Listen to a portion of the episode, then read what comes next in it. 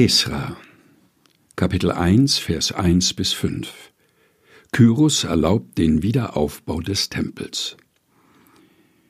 Im ersten Jahr des Kyros, des Königs von Persien, erweckte der Herr, dass erfüllt würde das Wort des Herrn, das durch den Mund Jeremias gesprochen war, den Geist des Kyros, des Königs von Persien. Und er ließ ausrufen in seinem ganzen Königreich, auch durch Schrift, und ließ sagen, so spricht Kyros, der König von Persien. Alle Königreiche der Erde hat mir der Herr, der Gott des Himmels, gegeben. Und er hat mir befohlen, ihm ein Haus zu Jerusalem in Juda zu bauen. Wer nun unter euch zu seinem Volk gehört, bei dem sei sein Gott. Und er ziehe hinauf nach Jerusalem in Juda und baue das Haus des Herrn, des Gottes Israels, das ist der Gott, der zu Jerusalem ist.